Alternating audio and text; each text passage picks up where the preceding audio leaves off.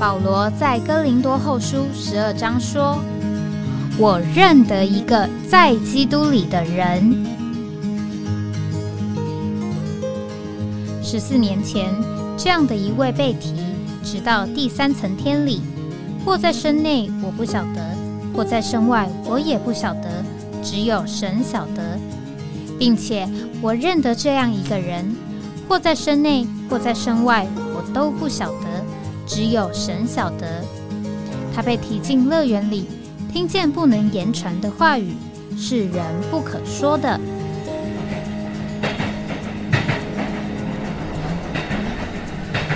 哎，我在哪里？欢迎回到哎，我在哪里？呃，今天是呃二零二四年啊一月九号，呃星期二，现在是早上九点零七分。那这个台北的这个天气呢，呃，这个不是这么呃晴朗，呃，那但是呃台北整个这个因着我们参加呃训练之后啊，这个两件大事啊，算是非常热闹的、热烈的、如火如荼的进行啊，一个就是为着二月份呃华语特会的预备，那一个就是。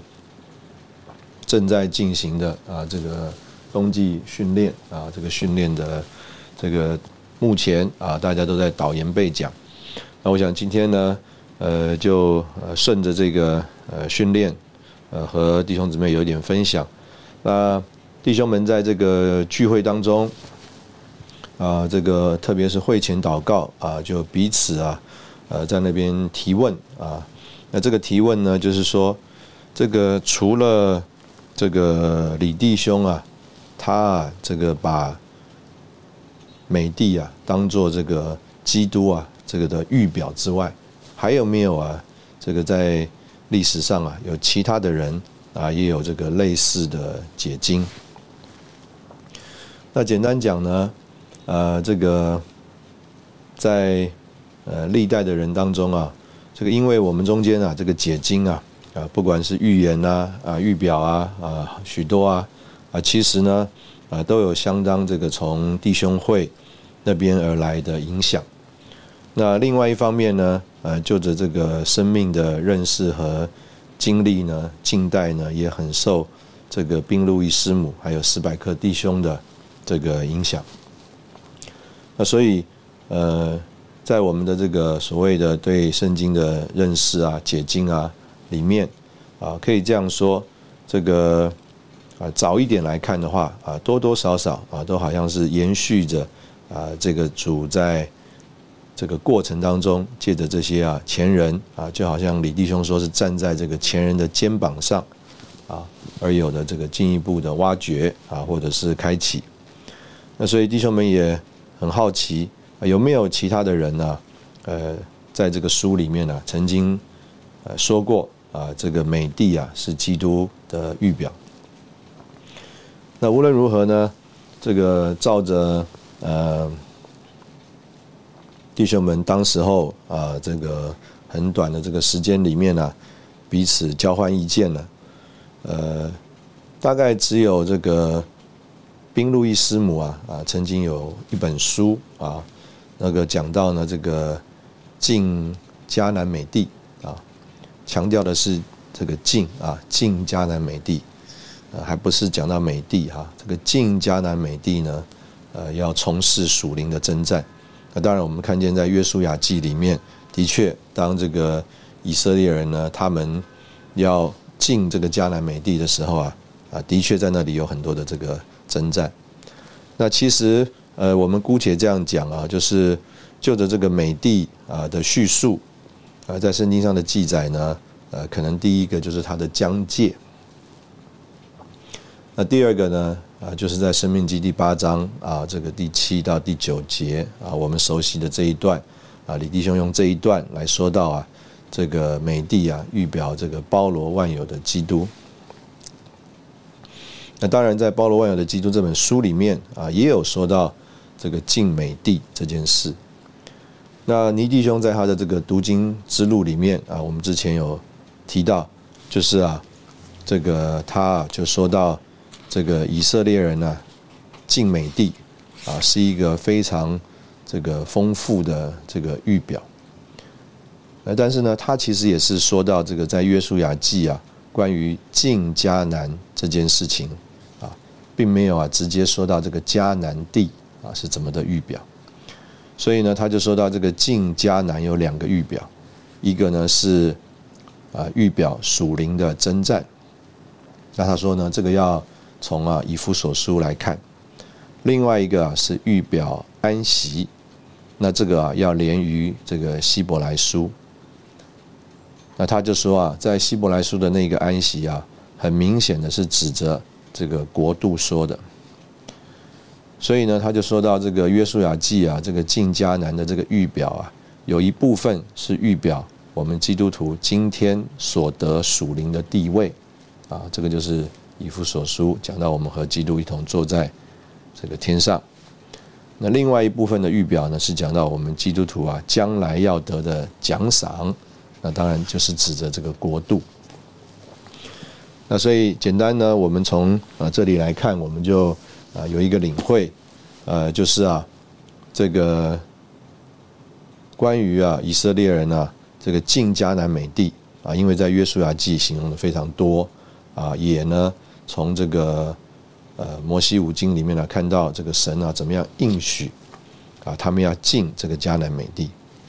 那但是就的这个地本身呢，我们刚刚讲过了，它的这个描述啊、形容啊，啊，其实并不是啊这么的多啊，或者是反复多次的提到啊。简单讲就是讲到这个地的疆界，还有地的出产啊，地的疆界啊，反而还比较多次啊，有不同的地方的说到。那地里面的出产呢，基本上就是这个生命记第八章啊七到九节。所以也可以这样说，就是当李弟兄这个用这个美帝啊来说到他是基督啊，这位包罗万有基督的预表啊，这个对于啊当时候这个虽然在这个会中的这个信徒并不多，但是啊完全是一个全新的看见，那这个的确是一件啊非常美妙的事。那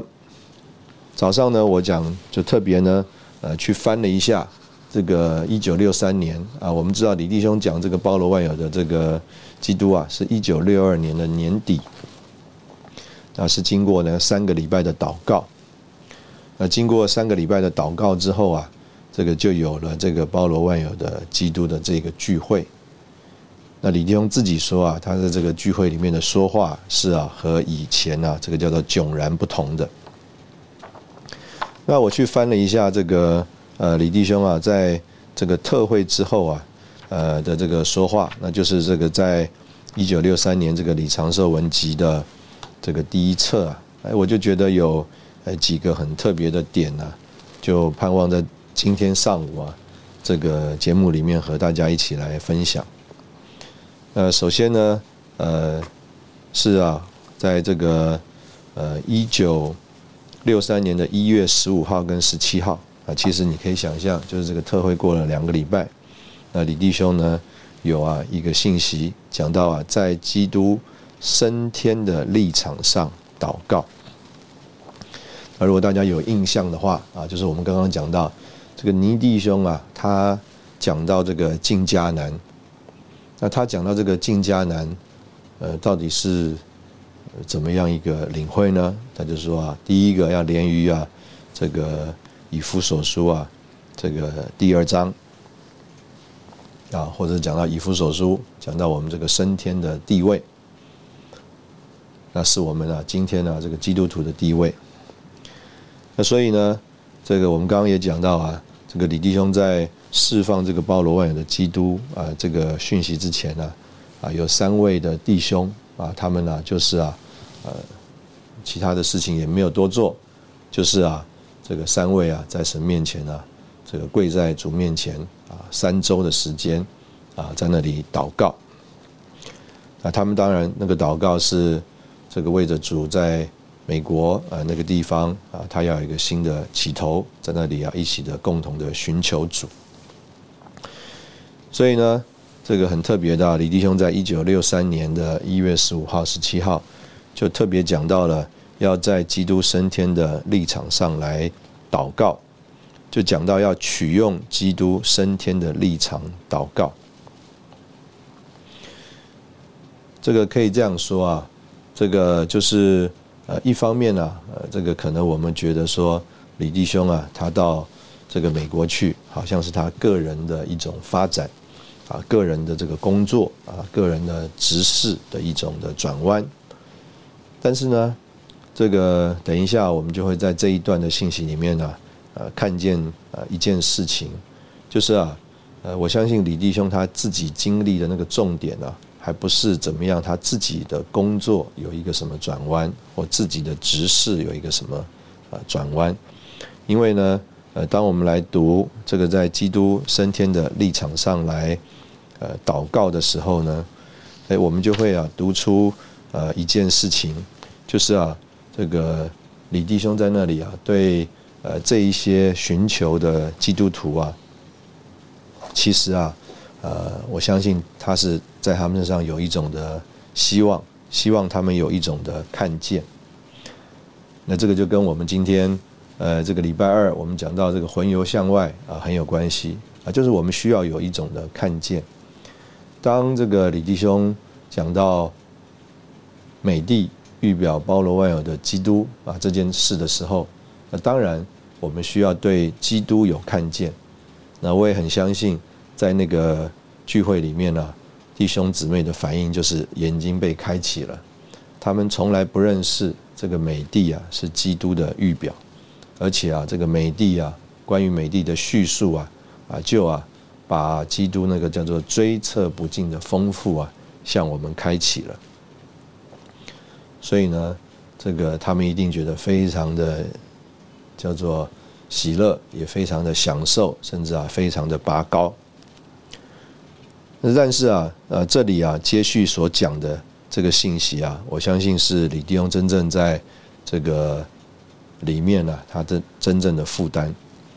讲到取用基督啊升天的呃立场啊，祷告。那这件事情啊，啊，我们啊这边就看见说，李弟兄说，在以弗所书啊第一章第这个二十二节啊那里啊，就讲到在升天里。基督啊，是向着教会被立为这个万有的头。那这里啊，就说到这个主耶稣今天现今坐在诸天界里，再没有什么要做的了。那照着希伯来书第十章第十三节啊，主耶稣今天在诸天界里做什么呢？他正在啊等候他的仇敌被征服，放在他的脚下做脚凳。那这个事情要如何成就呢？啊，这里说啊，要借着召会的某一种祷告来得以成就。这里所需要的这种祷告，不是普通的祷告，乃是一种专特、明确、特殊的祷告。这种祷告是基于基督的升天，并支取主在他升天里所得着并所达到的一切。那这个祷告乃是取用基督升天的祷告。基于足以升到天上，达到最高地位，并得着万有的这个事实啊，我们今天在这边先休息一下，等会我们再回来。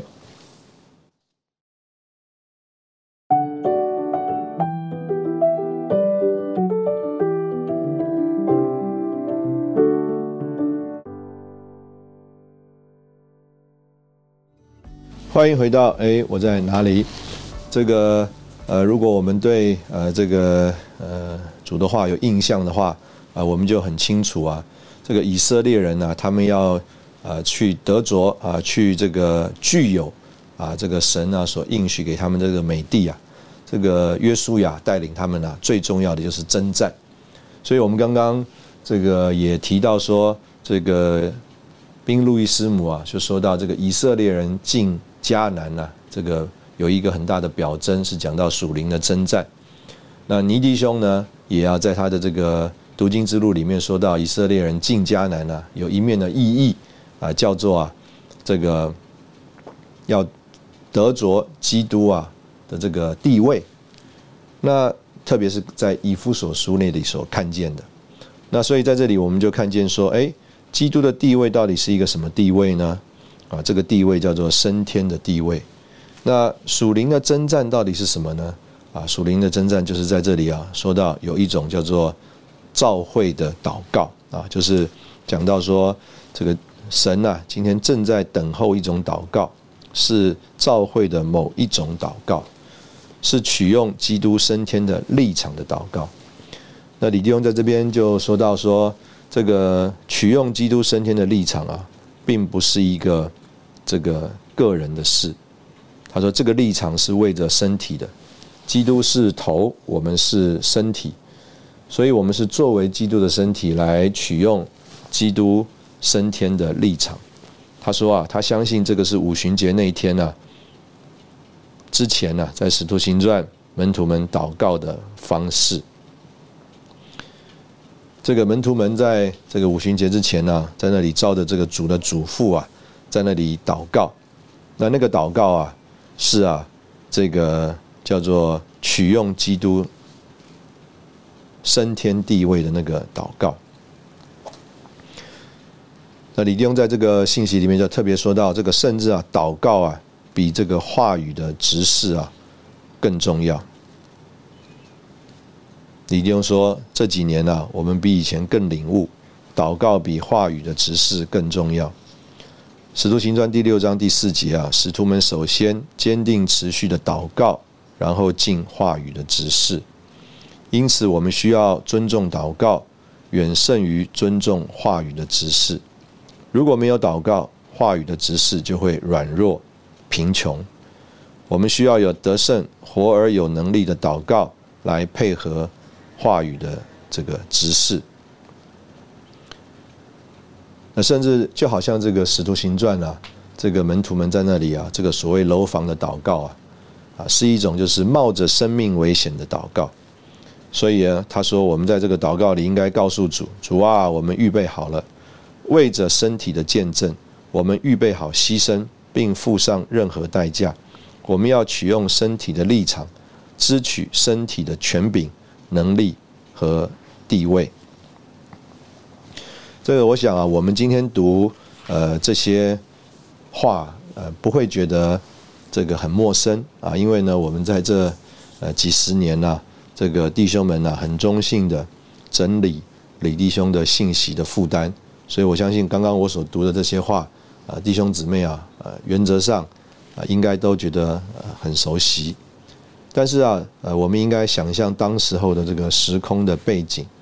这个算是李弟兄啊，呃，正是在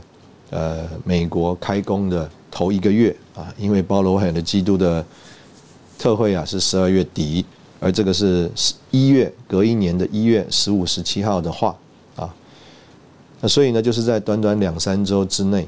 李弟兄啊，对着那些。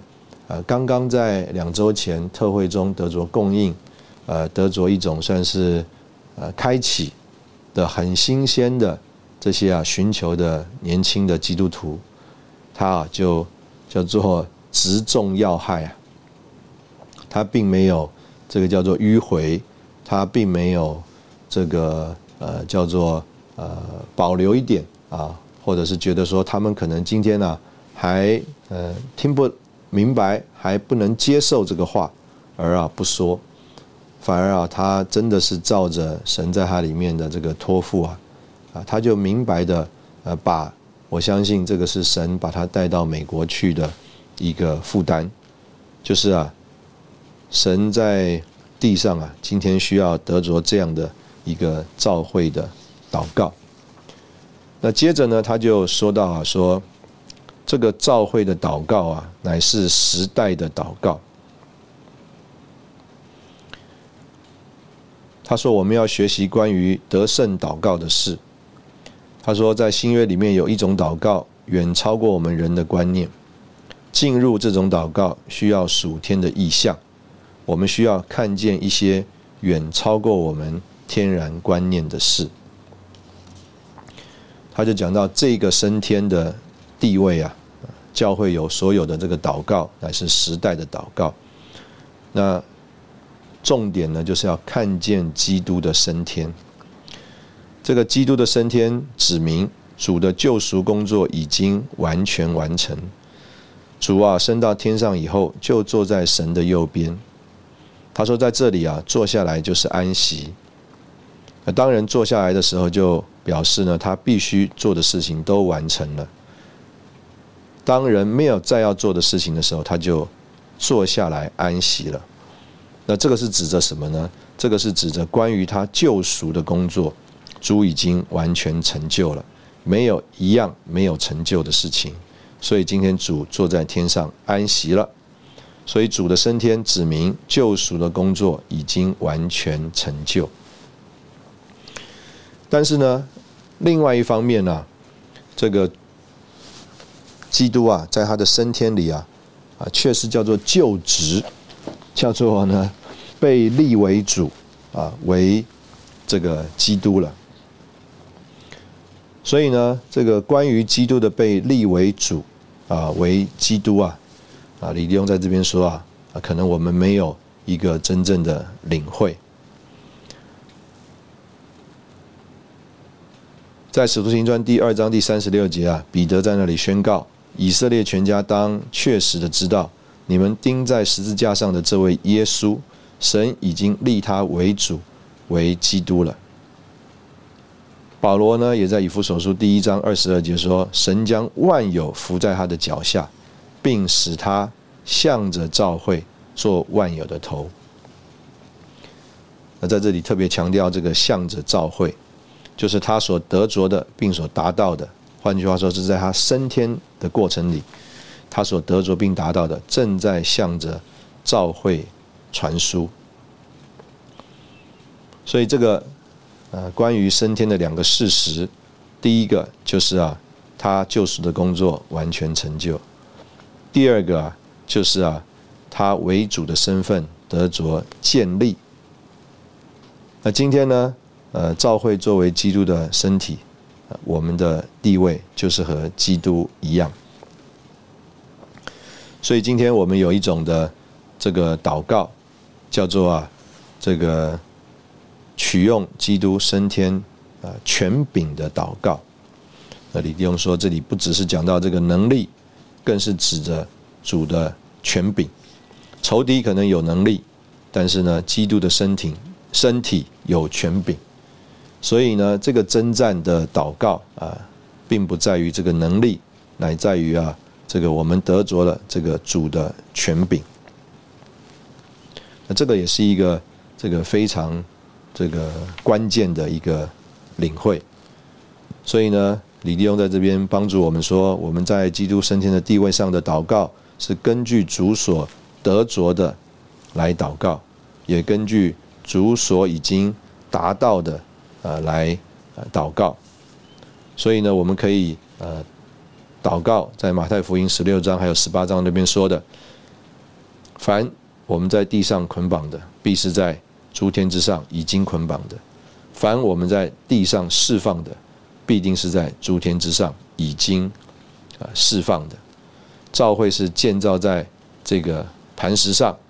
这个磐石就是升天的基督。他说：阴间的门。不能胜过建造的召会，我觉得这个也是一个非常新鲜的发表和领会。召会建造在基督这个磐石上啊，这个磐石是这个叫做升天的基督，所以我们有胜过阴间的呃立场。那李用就说到啊，当我们看见这样的升天基督的意象，学会了权柄的祷告。我们呢就需要恢复这个叫做呃时代的祷告，这个就是召会的这个祷告。那当然我们呃多想一点，联想一点啊，这个我们说到呃神啊，在这个以色列人身上啊，这个带他们呢要进入这个应许的这个安息。那所以呢，呃，若是我们有了这个叫做属灵的征战，那我们就会被带到这个应许的安息。这个安息啊，就是给得胜信徒啊，关于这个国度的这个奖赏，好，我们在这里啊，同样的，呃，先休息一下啊，然后我们再回来。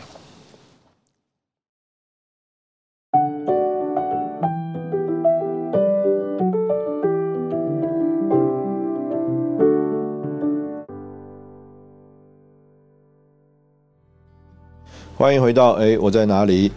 这个当然，这个接下来说的可能是我自己的联想跟灵感啊。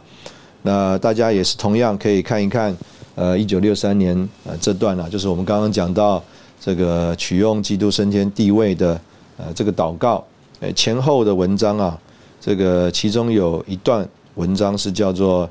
呃账目的属灵的应用啊，账目的属灵的应用，那里面呢呃也有。这个十二篇的信息，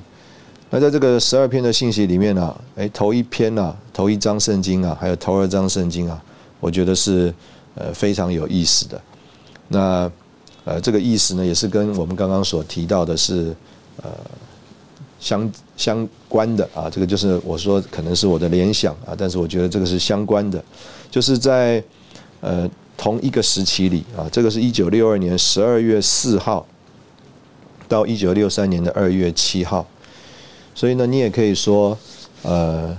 因为啊，这个十二月四号啊，我相信啊，这个就是这个呃李弟兄呢，呃，他开始有所谓这个三个礼拜的祷告的时间，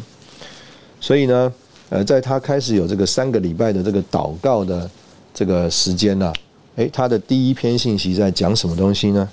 呃，他的第一篇信息啊，是讲啊，这个安息日和账目的启示。那我们刚刚讲说，这个关于以色列人进迦南呢，它里面有一个呃很尼弟兄的这个解释，就是啊，要带这个以色列人进入这个应许的安息。那当然，这个是指着我们呢。呃，在国度时代啊，所得着的这个奖赏，呃，但是呢，呃，同样的，事实上啊，就是在讲这个安息。这个希伯来书啊，这个保罗在那里有一个呃，对以色列人很重的一个负担和提醒，就是他们不要赶不上那个神所应许的安息。那同样在希伯来书第三章、第四章呢，保罗啊也说了，他事实上是借着大卫的口。他说啊，如果约书亚带领以色列人进入美地，就已经啊，这个叫做进入神所应许的安息了，就不需要呃借着在约书亚之后这个大卫的口啊来说啊，他们不要赶不上应许的安息啊，我不知道这样讲有没有太绕绕口了啊？简单讲呢，保罗啊在那里说啊，还有一个安息是应许给我们的。我们还没有得着，那怎么能够证明呢？因为啊，这个大卫啊，在这时代来说啊，照着时代来说啊，是在约书亚之后的。所以呢，如果约书亚他继承这个，我们姑且讲摩西的遗遗愿啊、遗志啊，已经把以色列人呢，这个第二代带到神的应许之地，已经算进入安息的话，那。就不需要借着后来的大卫再说啊，说哎呀，我们不要赶不上啊，我们不要赶不上啊，那个应许的安息啊，所以呢，保罗就用这样一个领会，我觉得这个保罗啊，也真的是在神面前啊，很有开启啊。当他读到大卫的这个话的时候啊，他就想说，哦，那可见呢，这个约书亚还没有带领以色列人进到那个真正的安息里。这个还必须要等到一个叫做真约书亚。啊，其实我们讲这个真约书亚就是主耶稣啊，耶稣就是约书亚。啊，这个或者讲耶和华啊，这个成了我们的救主啊，做了我们的救恩，所以主耶稣就是今天的真的约书亚，他要带啊我们啊进到这个神所为我们应许的这个安息。所以呢，李弟兄在这里啊，就有一篇信息讲到这个安息日啊，讲到这个安息日的原则，讲到我们怎么样啊，啊是在啊这个主啊他完成一切的工作之后，那我们呢，在这里享受主所给我们的安息啊。我想我读一下，他这里说啊，这个主啊，首先是在这个创造的工作，这个创造呢六日完成，第七天呢安息舒畅，所以安息日对神来说是第七日，但是对人来说呢，因为人是第六日被造的，所以第七日呢是人的第一日，所以人一受造之后就进入安息日。一切神圣的工作都是神做的，人没有做任何事。安息日是神圣工作的结果，是神同着人的安息。人对神的义务不是工作，乃是享受啊！因为工作的义务已经由神担负了。神的份呢是工作和享受，而人的份只是享受。然后呢，享受之后又有啊进一步的。这个工作，因为呢，这个人呢，在这个神创造之后进入安息啊，他就开始工作啊。在创世纪第二章第十五节，他就开始工作，开始耕耕地。所以神是工作在先，享受第二；而人是享受在先，工作第二。他说这是恩典原则的意象。不仅如此，不仅创造是这样，他说救赎也是这样。主已经完成救赎的一切事，主完成救赎之后就享受结果啊！我们请大家先这句话啊，如果有大家有刚刚我们所提到主在升天里面的两个方面，第一个就是他坐在 这个神的右边呢，坐下了啊，表示他完成了救赎的一切，享受结果。所以主先做工后享受，然后我们先享受后做工。关于救赎和恩典，我们没有事可做，一切都完成了。我们只要进入主所成就的，享受我们的安息。接受福音乃是进入主所已经完成的工作，接受这完成的工作做安息日，做你的安息，并且与主一同享受。但是你享受之后，必须担负义务来做工。啊，我们享受之后，应该将自己献奉献给主，做他的工啊。所以，如果呃我们有这个印象的话，我们就可以呃领会，就是刚刚我们呃提到这个，一方面我们接受救赎，另外一方面召会就被带到这个升天的地位上啊。我们一同有份于主在升天里面所得着并所达到的。那借着这个呢，呃，我们就能够有叫做。啊，在升天地位上的这个祷告，啊，主呢需要我们这个祷告。那这边继续说，主啊，他工作的结果，特别是救赎工作的结果，就是基督自己。基督是安息日，安息日啊，预表基督。当主耶稣来成为肉体的时候，他废除了旧的安息日，唯有在基督里同着基督，并同着蒙救赎的人。神才能得着安息舒畅。若没有我们与神同享他的安息，同得舒畅，神就无法安息舒畅。这个在路加福音啊，讲到有一个筵席啊，有一个肥牛肚。这个肥牛肚呢，就表征在十字架上给信徒，啊，基督在十字架上被杀啊，给信徒享受的丰富基督。安息日乃是基督作为神圣工作的结果，特别是救赎工作的结果。神在基督里同着基督，并同着一切蒙救赎者享受安息，并得着舒畅。那所以这个是呃非常呃重要的一件事情啊。所以最后李弟兄就说啊，照着救恩的原则，我们首先享受主和他所已经成就的，这是我们的安息日。啊，我们的安息。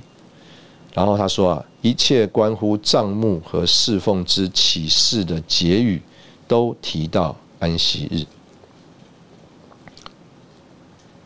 这个表号表征神已经处理完一切的工作，没有留下一样给人做。人必须做的，只是与神一同安息，享受神所已经成就的。那呃，在这里呢，这个。呃，就进一步的往前走，叫做帐篷，还有啊，这个营的这个分别。这个呃，摩西啊，这个上山去领受这个十诫，在出埃及记第三十二章啊，那里讲到摩西将十诫从西乃山带下来的时候，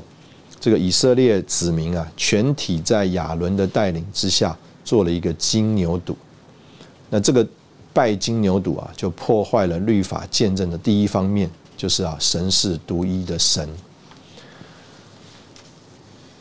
而这些呢，破坏这个神的约的人呢，他们坐下吃喝，起来玩耍。他说啊，这就破坏了律法的第二面啊，神是圣别、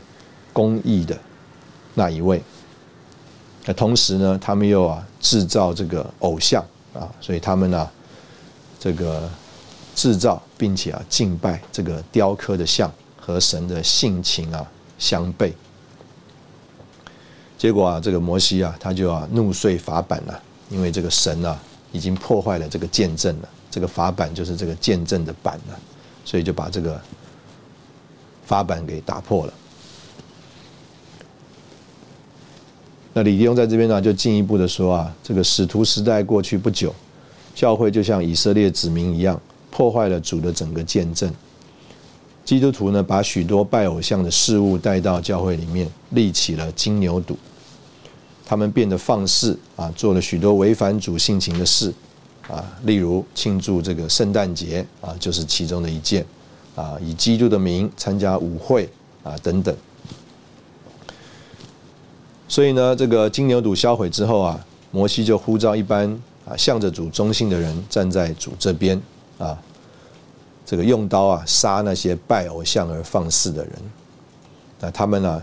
这个就是立位人。啊，他们就为着主的见证啊，和摩西站在一起啊，他们就分别出来，也因为这样子呢，所以他们就得着了这个祭司的这个职分了。原来应该是全体以色列人做祭司的，但是因为他们破坏了神的见证，失去了祭司的职分。而立位人呢，因为忠于啊主的见证，就啊领受了这个祭司的这个职分。那在这个之后呢？主啊，他就表明了他啊不去，不和以色列人同去了。那摩西呢？当然，这个他啊，这个认识神啊，他认识神。但是这里啊，事实上就说明了一个情形，就是啊，这个以色列人啊，在这个制造并敬拜金牛犊之后啊，这个整个以色列人呢，他们呢，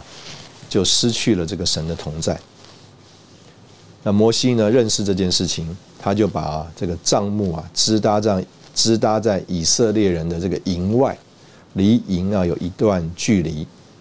啊，他称这个帐篷啊为会幕，凡求问耶和华的，就出到营外的会幕那里去。那主的同在呢？啊，就不在这个以色列人当中，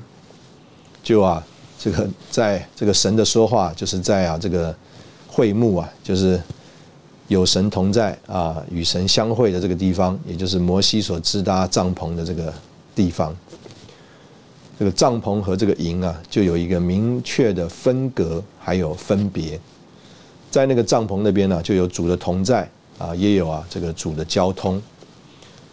所以在出埃及记第三十三章十一节啊，是圣经第一次提到摩西和主啊面对面的说话，好像人与同伴。说话一般，在那个时候，人如果要有主的同在和主交通，就必须要离到离开这个营，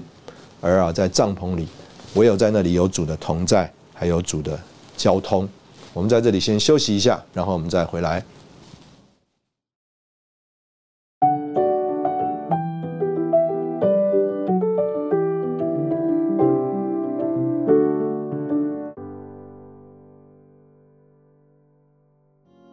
欢迎回到哎，我在哪里？啊，李丁在这个信息里就讲到说啊，我们要离开这个宗教的营啊，啊，出到营外啊，这个救了他去。那在主耶稣的那个时候啊，啊，事实上啊也是一样啊，这个主在地上的时候，这个犹太人呢就是这个营，而主自己啊就是这个真帐幕。任何当时候的这个人呢，如果需要有主的同在的话，就必须离开犹太教，而啊，这个叫做出到营外救了耶稣去。所以在希伯来书十三章那里呢，保罗就说啊，这样我们也当出到营外救了他去，忍受他所受的这个凌辱。那所以这个呃，在这个李弟的信息里面就。啊，说到在神百姓的历史当中，啊，有三个时期可以看到这个营。首先是出埃及记第三十二章，拜偶像之后的这个以色列人。那之后呢，就是在主耶稣来的时候，犹太宗教当中的犹太人成为了营。那他们也是这个宗教的这个团体，但是呢，主的同在离开他们了，不在这个营当中。所有真正寻求的人呢，都需要。出到营外救了主耶稣去。那李用在这个时候啊，就问：我们要问自己，我们今天是在营内呢，还是在帐篷里呢？我们是，甚至我们要问自己，我们是营还是这个帐篷呢？所以啊，大家应该要想象啊，这个是一个李弟兄在那里啊开工的时候啊所说的这个话。然后啊，他就说到这个帐篷和营啊，一直是有分别的，但是我们必须认识分别和分裂不一样。在主的子民中间，分裂是邪恶的事。摩西和约书亚不是从主的百姓当中分裂出来，乃是从当他们当中啊分别出来。同样的，我们绝不说我们在主的子民中间制造分裂，我们乃是强调我们必须从。基督教的营分别出来啊，我们不能放弃这种分别，但是啊，我们没有要搞这个分裂。那无论如何，我相信呢，呃，我们如果读到这边，呃，弟兄姊妹再回头去看一下啊，这次这个训练的呃头两篇信息啊，呃，我相信我们里面应该会呃有一个很深的感觉，呃，就是啊。这一次啊，这个弟兄们整理这个信息啊，呃，的确一方面，呃，又摸到了这个圣经的属灵的意义，啊，就好像尼迪翁说，这个以色列人进迦南啊，讲两面的意义，第一个叫做升天的地位，第二个叫做进入啊这个应许的安息做奖赏。那用李弟兄在这里所帮我们看见的。升天的地位，就是教会该有这个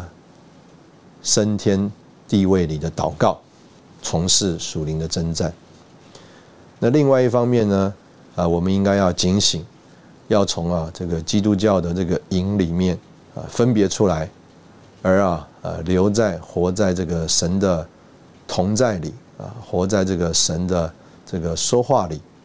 而啊这个有份于啊神在。今天呢，他所要做的，所以啊，紧接着，呃，这个我们刚刚看到这个关于在基督升天的立场上祷告这个信息之后啊，那个是十一月十五跟十七啊两天的信息。那到了一九六三年一月十九号啊，就是两天之后，李弟兄啊，他就释放了另外一篇信息。叫做神圣的水流。这个李弟兄在这个神圣的水流里面呢，就讲到有生命的水流，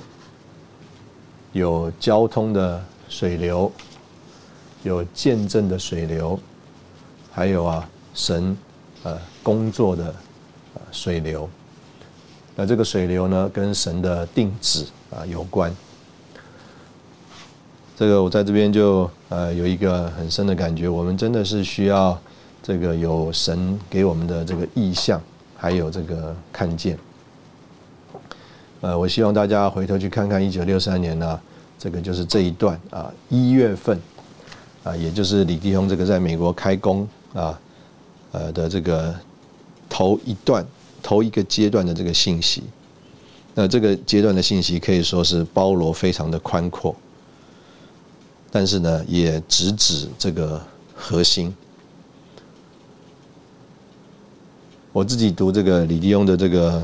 书报啊，呃，觉得最呃让我里面啊就是非常呃叫做震震撼的，就是啊他把创世纪第一章、第二章跟启示录啊二十一章、二十二章啊摆在一起做一个对比。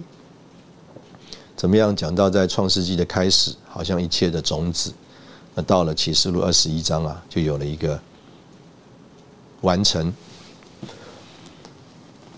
那曾经有弟兄呢，呃，用这两个呃两段圣经啊，做一个比较。啊，那李弟兄他做这个比较的时候呢，他就说从其中啊，就看见这个变化。那弟兄们就说啊，这个变化从这两章圣经啊所看见的这个变化，呃，这个还不只是叫做从土啊变成金子啊，从沙子啊变成这个叫做珍珠啊，或从啊石头变成宝石啊，还不是只只仅仅于这种变化而已，而是啊在创世纪第一章、第二章啊，我们看见了这个一个生命的原子。但是呢，到了启示录第二十一章、二十二章啊，我们看见到一个这个生命，但是是建造起来的城啊。这个花园呢，可能我们会说这个是中国式的花园，这个是法国式的花园，这个是意大利式的花园。但是我们一看，这是一个花园，我们不会说它是一个城。但是从花园就是 garden 变成一个城，叫做 city 啊，这个就是我们今天在这里。所说的一个这个变化，那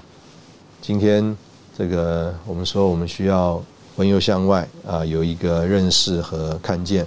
啊，我觉得呃这一次这个训练啊，弟兄们的这个整理啊，我们对照一九六三年李弟兄在美国开工啊，一个月内，短短一个月内的这个信息，呃，我觉得呃真是。愿主在这里怜悯我们啊，有一种的眼光，有一种的开启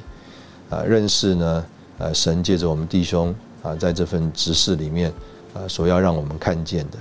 也我们能够宝贝啊这件事情。呃，如果我们呃真的叫做仅止于啊这个叫做出埃及或者是这个旷野里面的一些对神的认识和经历，那真的可能还并不是。啊，主要把李弟兄带到美国去啊，在借着他这份执事啊，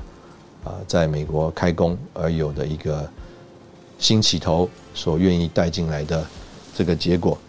经过了六十一年啊，弟兄们呢啊，再一次整理呃这一段信息，呃，的确帮助我们呃进一步，或者是呢揭开了这个帕子啊，我们能够。呃，可能有某一种的程度了，能够领会啊。当时候啊，我们虽然听啊，但是却没有听明白，看却是没有看见的啊。李弟兄的负担，我们在这里呃，今天节目就停在这里啊。谢谢你的收听啊，我们下次见。